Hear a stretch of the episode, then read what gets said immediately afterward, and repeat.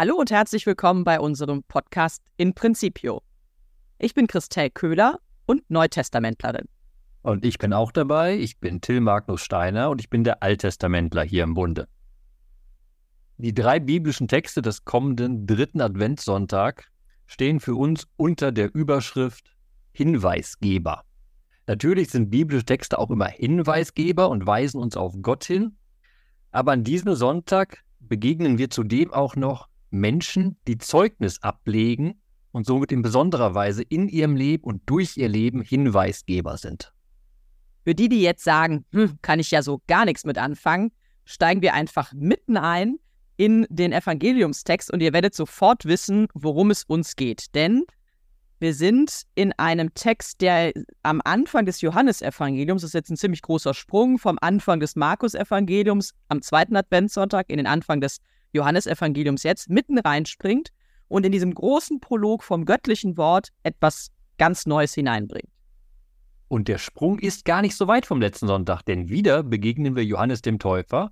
Und das entscheidende Wort am Sonntag für uns ist Zeuge. Er ist nämlich Zeuge, beziehungsweise er ist da, um Zeugnis abzulegen. Das macht der Evangelist Johannes sehr spannend. Er erzählt ja tatsächlich sehr abstrakt erstmal vom Wort, das in die Welt kommt, das Wort, das Fleisch wird und so weiter. Und dann sagt er eben, ein Mensch tritt auf, von Gott gesandt, sein Name war Johannes. Und jetzt kommt genau der, der springende Vers quasi. Vielleicht kannst du den einmal vorlesen, Till. Er kam als Zeuge, um Zeugnis abzulegen für das Licht. Also, er ist ein Zeuge und kommt, um Zeugnis abzulegen für das Licht. Ich glaube, deutlicher kann man das Zeuge sein nicht beschreiben und auch damit zum Ausdruck bringen, was wir unter Hinweisgeber verstehen. Der Hinweisgeber ist der, der tatsächlich auf etwas anderes verweist. Und das ganz, ganz klar, hier wird es in das Wort des Lichts gebracht, weil das vorher im Johannesprolog schon eingefangen wurde. Also das Licht ist ein eingeführter Begriff. Aber es geht ja noch ein Schrittchen weiter, denn abzulegen für das Licht, damit alle durch ihn zum Glauben kommen. Das ist das Ziel dieses Hinweisgebens das Hinweis geben beziehungsweise das Zeugnis sein. Und dann machen wir einen Sprung in dem ersten Kapitel von Johannes und dann hören wir nämlich am Sonntag fortlaufend ab Vers 19 erst weiter und das fängt auch wieder an mit dem Wort Zeugnis. Also, was ist nun das Zeugnis des Johannes? Und erstmal ist es ein negatives Zeugnis. Wir kriegen so eine Verhörszene dargestellt. Die Priester und Leviten kommen zu ihm und fragen ihn, wer bist du denn? Dann sagt er erstmal, wird er gefragt, wer er denn sein könnte. Und die Antwort ist jeweils nein, nein, ich bin nicht Elia. Nein, ich bin nicht eben dieser Prophet wie Mose. Nein, ich bin das alles nicht.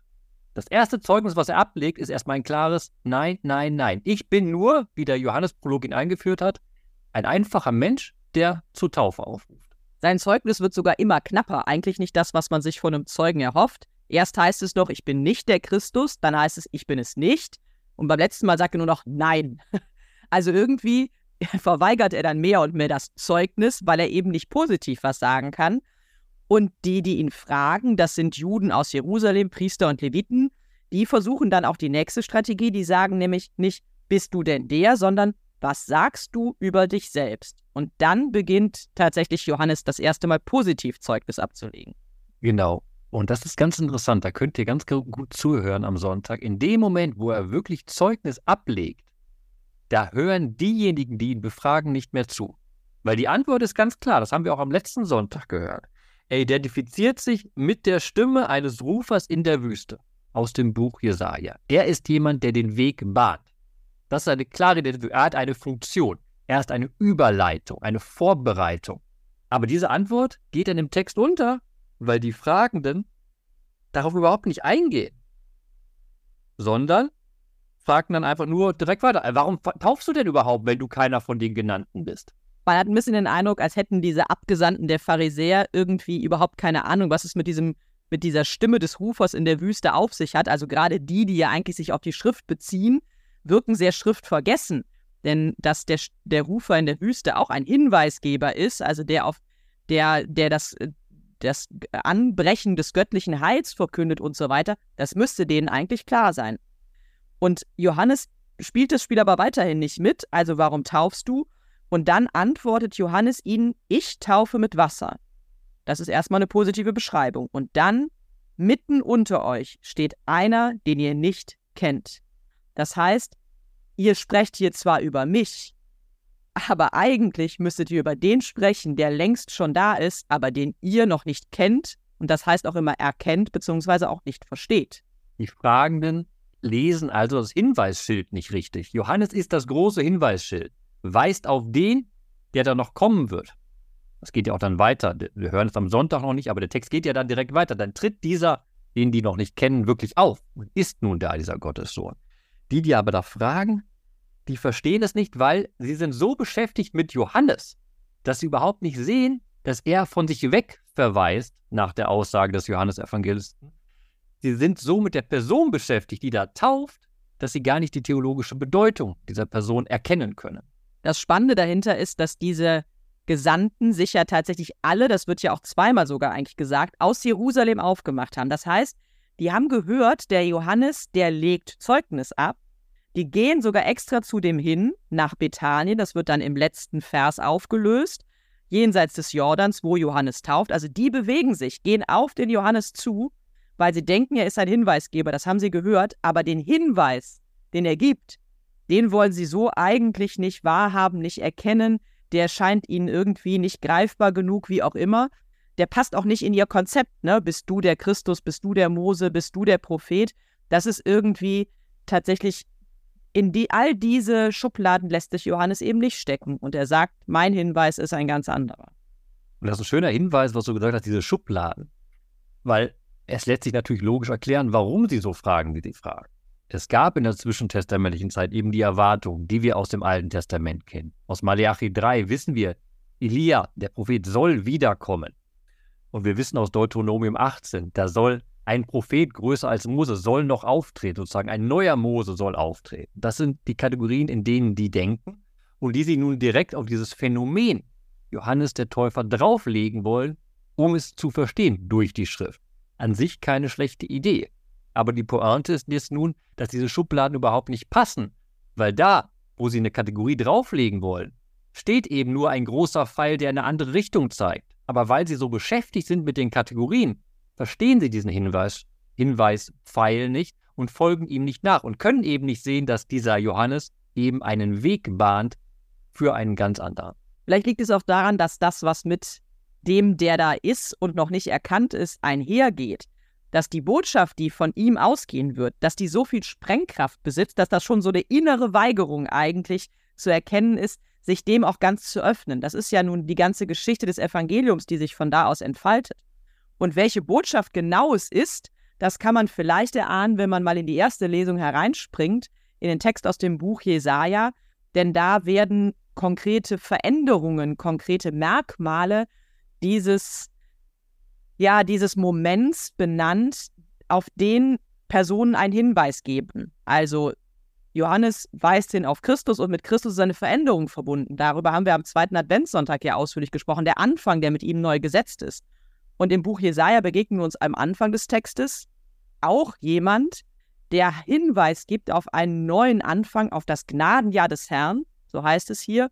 Und dafür, wie das aussieht, dieses Gnadenjahr, gibt es eben konkrete Hinweise, Veränderungen. Auch in der ersten Lesung begegnen wir einer Person, die durch und durch verkündet, die eine neue Zeit ansagt, diese Zeit selbst aber nicht bringt, sondern ein Freudensbote ist wirklich. Und vielleicht kann man sogar noch eine zweite Brücke eben aus dem Evangelium zurück in die erste Lesung bauen. Weil im Evangelium haben wir zwei Blöcke von Texten aus, äh, ausgewählt, beziehungsweise lesen zwei. Einen kurzen Teil aus dem Anfang und dann wirklich die Perikope ab Vers 19 über den Johannes. Am Anfang wird ganz klar gesagt, Johannes kommt, um Zeugnis abzulegen für das Licht. Und das Licht ist ja Jesus Christus, der dann nachher beim Text eben als der beschrieben wird, der mitten in eurer Mitte ist, aber verborgen. Er muss erst noch zu Licht werden. Er muss offensichtlich werden. Und dieses Spiel ein bisschen des offensichtlich werden haben wir auch in der ersten Lesung. Da tritt nun diese Gestalt auf. Nehmen wir mal den Begriff des Knechtes Gottes, der da auftritt, der Gesalbte Gottes. Und er bringt nun eine frohe Botschaft. Diese frohe Botschaft ist in wunderbaren Bildern beschrieben eine wirklich frohe Botschaft wird sie genannt für die Armen. Er soll kommen, die, äh, die zu heilen, die gebrochenen Herzen sind, den Gefangenen Freilassung ausrufen. Viel Verkündigung passiert und dieser Verkündigung sollen aus dem Leid Heil wirklich werden. Aber erstmal ist diese Gestalt nur eine verkündigende Person, die, das muss man nochmal genau betonen, weil es am Sonntag nicht so deutlich ist, die vor allem geschickt ist zu den Trauernden Zions, die eben aus der Gefangenschaft befreit werden, die ihren Armutsstatus verlieren werden, weil sie zurück zu Zion gehen, die das Gnadenjahr ausgerufen bekommen, das heißt, ihre Sünde wird ihnen erlassen und sie werden wieder zurück zu Zion gehen. All diese Realität ist noch keine Realität, sondern ist erstmal frohe Botschaft, Verkündigung, die da geschieht. Das ist das Spannende an der ersten Lesung, dass dann die Perspektive wechselt. So wie wir im Evangelium zwei Textabschnitte quasi haben, haben wir es hier auch. Hier liegen sie nicht ganz so weit auseinander. Der erste Textabschnitt, der auf diesen Boten schaut. Also es ist eben der, ähm, der gesendet wird, der all diese Sachen verkündigen soll. Und dann haben wir ab Vers 10 die Situation, dass jemand schon auf diese Verkündigung quasi reagiert, Antwort gibt. Man kann es direkt in Zitat deutlich machen. Wir haben am Anfang des Textes in Vers 1 die klare Aussage des Gottesknechtes, der sagt, denn der Herr hat mich gesalbt, als Propheten in dem Falle gesalbt, er hat mich gesandt. Und dann erklärt er seine Sendung eben die Verkündigung der frohen Botschaft. Und dann reagiert ab Vers 10 ein anderes Ich genau auf diese frohe Botschaft und sagt dann, von Herzen freue ich mich am Herrn. Man muss zugeben, wenn man den Text liest, erstmal ist es nicht ganz deutlich, dass da wirklich ein Sprecherwechsel vorliegt. Weil die ersten Verse 1 bis 9 beschreiben erstmal diese frohe Botschaft, auch in wunderbaren Bildern, dass das ganze Volk Israel zu Priestern wird und alle Völker kommen als Bauern und Winzer und helfen. Und dann auf einmal wechselt es dann und diese frohe Botschaft wird dann angenommen in einem Lob preisliegen. Und dieser Wechsel ist genau der wichtige Wendepunkt in dem Text. Dabei ist wichtig zu sagen, dass das Ich ab Vers 10, also in diesem zweiten Textteil, nicht eine Person ist, sondern es ist Zion gedacht. Also Jerusalem könnte man vielleicht auch sagen, diese, aber als theologische Botschaft Jerusalem und damit auch natürlich all die, die in Jerusalem sind, das Volk, das also Antwort gibt auf dieses große, auf diese große Gnade, die ausgerufen wird vom Knecht. Und es ist gerade so schade, dass wir so viele Verse auslassen. Wir lesen ja nur die Verse 1 bis 2a und dann 10 bis 11. Weil man würde es besser verstehen, wenn man eben nach, dem Ausrufen, äh, nach der Ausrufung des Gnadenjahres weiterlesen würde. Bei Jesaja 61 steht eben da, den Trauernden Zions Schmuck zu geben anstelle, anstelle von Asche. Dazu ist er aufgerufen. Freudenöl statt Trauer, ein Gewand des Ruhms. Und dann in Vers 10 kommt nämlich genau dieses Gewand vor. Meine Seele jubelt über meinen Gott, denn er kleidet mich in Gewänder des Heils. Die, die nun diese Gewänder des Heils, der Gerechtigkeit tragen, des Ruhmes tragen, sind eben die trauernden Zions, die eben ab Vers 10 auf die Freudenbotschaft reagieren. Und wie reagieren sie? Durch einen Lobpreis, durch die wahre Freude. Ich finde, hier kommt sehr schön auch in den Bildern zum Ausdruck, worum es geht, wenn wir die Folge auch Hinweisgeber nennen und sagen, es geht um Menschen, die Zeugnis ablegen. Denn diejenigen, die Zeugnis ablegen, Johannes der Täufer, wie auch hier dieser Knecht, die beiden sollen jeweils Kunde geben von dem, was möglich wird, wenn Gottes Wirklichkeit sich durchsetzt, wenn die also wirklich da ist. Sie sollen vorausschauen, sie sollen einen Hinweis geben auf die Realität, die vielleicht noch verborgen ist, aber die eigentlich, für die sie eigentlich berufen sind auch. Und das wird gerade in der ersten Lesung ja toll auch in Bilder gekleidet, finde ich. Und im Evangelium bleibt eben dieser Hinweis sozusagen verborgen. Es kommt keine Reaktion. In der ersten Lesung haben wir diese Reaktion und wir haben sie in einer unglaublichen Bildsprache, wie du gerade gesagt hast. Wie ich es auch schon zitiert hatte. Der Mantel der Gerechtigkeit, Gewänder des Heils, das Geschmeide der Braut. Aber es gibt auch andere Metaphern noch. Denn wie die Erde ihr Gewächs hervorbringt und der Garten seine Saat sprießen lässt, so lässt Gott der Herr Gerechtigkeit sprießen. Ein aufblühender Garten ist nun dieses Ziel. Und die Trauernden blühen selbst auf. Das Volk blüht selbst auf. Warum? Weil sie nun voll der Freude und des Lobpreises sind aufgrund der Freudenbotschaft, die sie hören. Das ist die perfekte Überleitung dann auch zur zweiten Lesung, die nämlich mit der Freude einsteigt. Und ich finde, man sieht an diesem Adventssonntag auch nochmal sehr schön etwas, was wir gar nicht zum Start des Advents nochmal gesagt haben, aber dass eben in diesen geprägten Zeiten die Texte wirklich aufeinander bezogen sind. Also wir lesen nicht irgendwie einen Text neutestamentlich zum Beispiel durch, sondern wir nehmen drei Texte und die sind aufeinander bezogen. Und deswegen kann man auch so einen schönen roten Faden finden und so schön einsteigen, dann wieder mit der zweiten Lesung nach dieser Freudenbotschaft, wo es auch heißt, freut euch zu jeder Zeit. Genau, das ist natürlich wunderbar im Echo mit aus der ersten Lesung. Von Herzen freue ich mich am Herrn, heißt es bei Jesaja. Und in der zweiten Lesung fangen wir an. Freut euch zu jeder Zeit. Was nicht heißt, dass man sich immer freut. Also es gibt sicher auch Momente, in denen Freude unangebracht ist. Aber es heißt, es ist eine Haltung. Und das wird sehr schön in diesem ersten Abschnitt, in den ersten Versen der Lesung aus dem ersten Thessalonicher Brief deutlich. Paulus schreibt der Gemeinde, wir sind am Ende des Briefs, und er ruft noch einfach mal so ein paar Grundsachen in Erinnerung, könnte man vielleicht sagen, für die er selber ja auch Hinweisgeber war, als er in der Gemeinde war. Und er sagt, also wenn ihr doch Christen seid und auf das Gottesreich vertraut, dann solltet ihr innerlich euch freuen. Ihr solltet beten, ihr solltet dankbar sein. Das sind eure inneren Merkmale. Und nach außen hin gibt es aber auch noch Merkmale, die er dann sehr deutlich hinzufügt. Aber bevor wir zu den äußeren Merkmalen gehen, vielleicht noch den wichtigen Nachsatz. Du hast gesagt, das sind Imperative, die wir hören. Freut euch, betet, dankt. Und die Begründung ist auch wichtig, weil, und das ist ein schöner Bogen im Endeffekt, das der Wille Gottes ist. Der Wille Gottes ist, dass das Leben von Freude getragen ist. Nicht in jedem Moment kann man froh sein, aber man kann sich im Leben bewusst sein, dass man froh durchs Leben kann, gehen kann, voller Dankbarkeit und im Gebet, das heißt in Beziehung zu Gott getragen ist. Das ist der Wille Gottes. Und damit wird eigentlich auch deutlich, dass der Wille Gottes ist, dass wir alle zu Hinweisgebern werden. Also der Johannes ist eine singuläre Gestalt, der Gottesknecht in Jesaja am Anfang ist auch eine singuläre Gestalt und dann haben wir schon Zion, die eben alle auch zu Hinweisgebern werden auf das, was Gott bewirkt. Und hier die Gemeinde in Thessaloniki, der auch gesagt wird, seid doch in eurem ganzen Leben, so wie ihr miteinander umgeht, so wie ihr euch innerlich positioniert, seid doch auch alle Hinweisgeber auf das, was Gott für euch bereithält.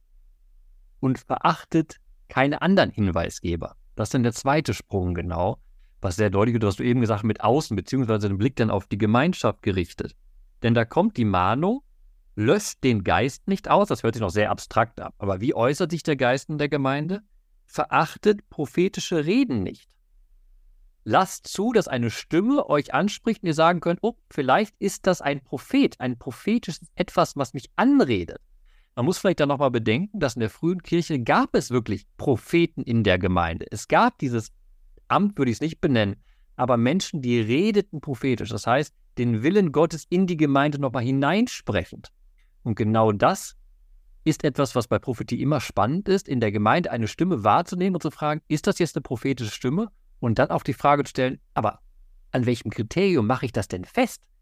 Und dann sagt Paulus sehr deutlich, prüft alles, also nehmt das alles wahr und dann unterscheidet, das ist fast schon wie bei Ignatius, behaltet das Gute, meidet das Böse in jeder Gestalt. Also ein wirkliches Unterscheiden der Geister, Unterscheiden des prophetischen Redens, was ist hilfreich für die Gemeinde, denn das ist immer das Kriterium des Paulus. Und was ist tatsächlich ein prophetisches Reden, was vielleicht auf die eigene Person hinzielt oder ähnliches? Ja, man kann es vielleicht zusammenfassen in einem schönen Begriff einerseits keine Geringschätzung gegen die Möglichkeit einer prophetischen Stimme, aber gleichzeitig auch keine unkritische Hochschätzung, sondern genau, man muss abwägen, diese Stimme, entspricht die dem Willen Gottes, wie wir ihn als Gemeinde wahrnehmen? Und wenn ja, was folgt daraus für uns als Gemeinde? Jetzt geht der Text des ersten Thessalonicher Briefs aber noch einen Schritt weiter, denn ähm, es wird noch so ein bisschen auf den Grund geguckt. Also warum ist das denn überhaupt möglich, dass wir als Christen, aber auch natürlich eigentlich ähm, die alttestamentlichen Propheten, der Gottesknecht, Johannes der Täufer, dass die diese Hinweisgeber sein können. Und ähm, da heißt es, und damit schließt diese Lesung auch ab, Gott, der euch beruft, ist treu. Er wird es tun, das ist so ein großer Schlusssatz, aber Gott, der euch beruft, ist treu. Das heißt, all dieses Zeugnis ablegen, all dieses Hinweis geben auf die Größe Gottes, auf das, was ja das Gottesreich, das Himmelreich ausmacht, wird möglich, weil es einen gibt, der uns zum Hinweisgeber macht. Wir sind also nicht selbsternannte Propheten und Zeugen, sondern wir werden von Gott beauftragt und Wir können das sein, weil sich Gott immer wieder als treu erweist. Das heißt, wir haben eine Verlässlichkeit in dem, von dessen Botschaft oder der uns beauftragt und dessen Botschaft wir verkünden sollen. Das ist im griechischen Text sogar noch mal stärker zugespitzt, als es uns die revidierte Eines-Übersetzung da so ein bisschen vorgaukelt. Weil da steht ja, Gott, der euch beruft, ist treu.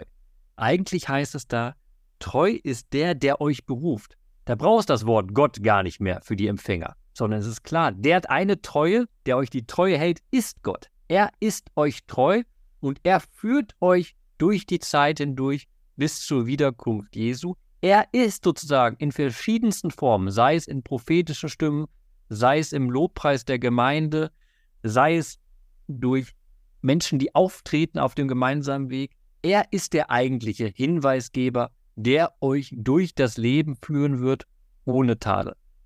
Und damit sind wir eigentlich auch wieder zurück in der, im Evangelium, denn da heißt es ja sehr ominös noch vom Johannes, mitten unter euch steht einer, den ihr nicht kennt. Und Johannes, dieser Hinweisgeber, verweist auf etwas, was er am Ende auch nicht genauer in Worte fasst.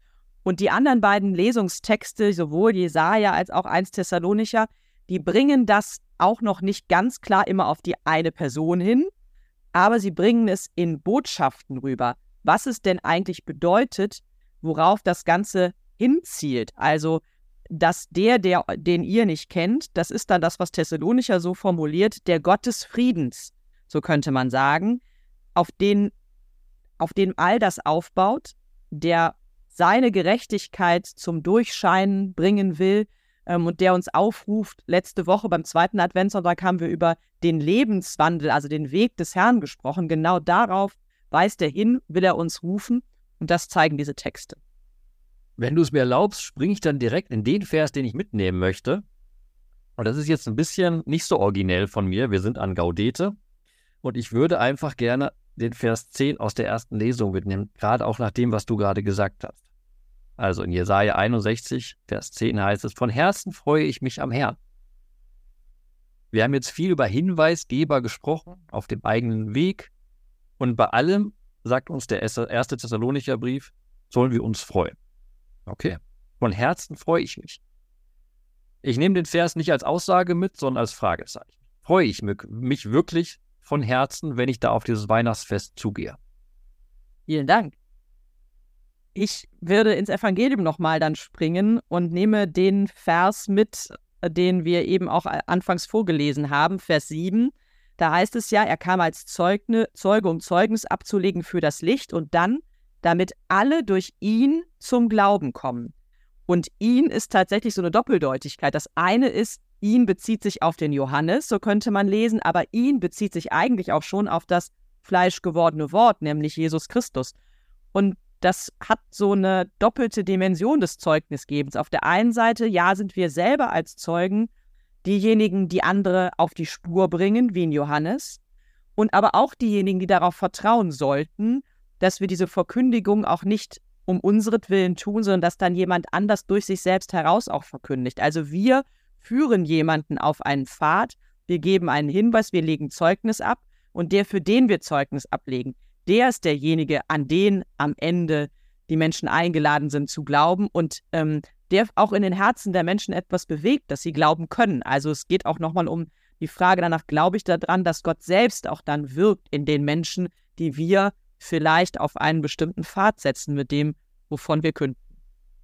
Herzlichen Dank. Herzlichen Dank auch, dass ihr zugehört habt. Und nun sind wir gespannt, welche Verse ihr aus den drei biblischen Texten mitnimmt. Unten findet ihr in den Shownotes den Link auf Facebook und wir freuen uns auf eure Bibelverse und eure Bibelgedanken dazu. Und wenn ihr Lust habt, könnt ihr auch noch die Einzelkommentierung aller drei Texte auf unserer Homepage angucken. Ist auch alles in den Shownotes verlinkt. Also, Gaudete, freut euch und viel Spaß beim Bibelentdecken.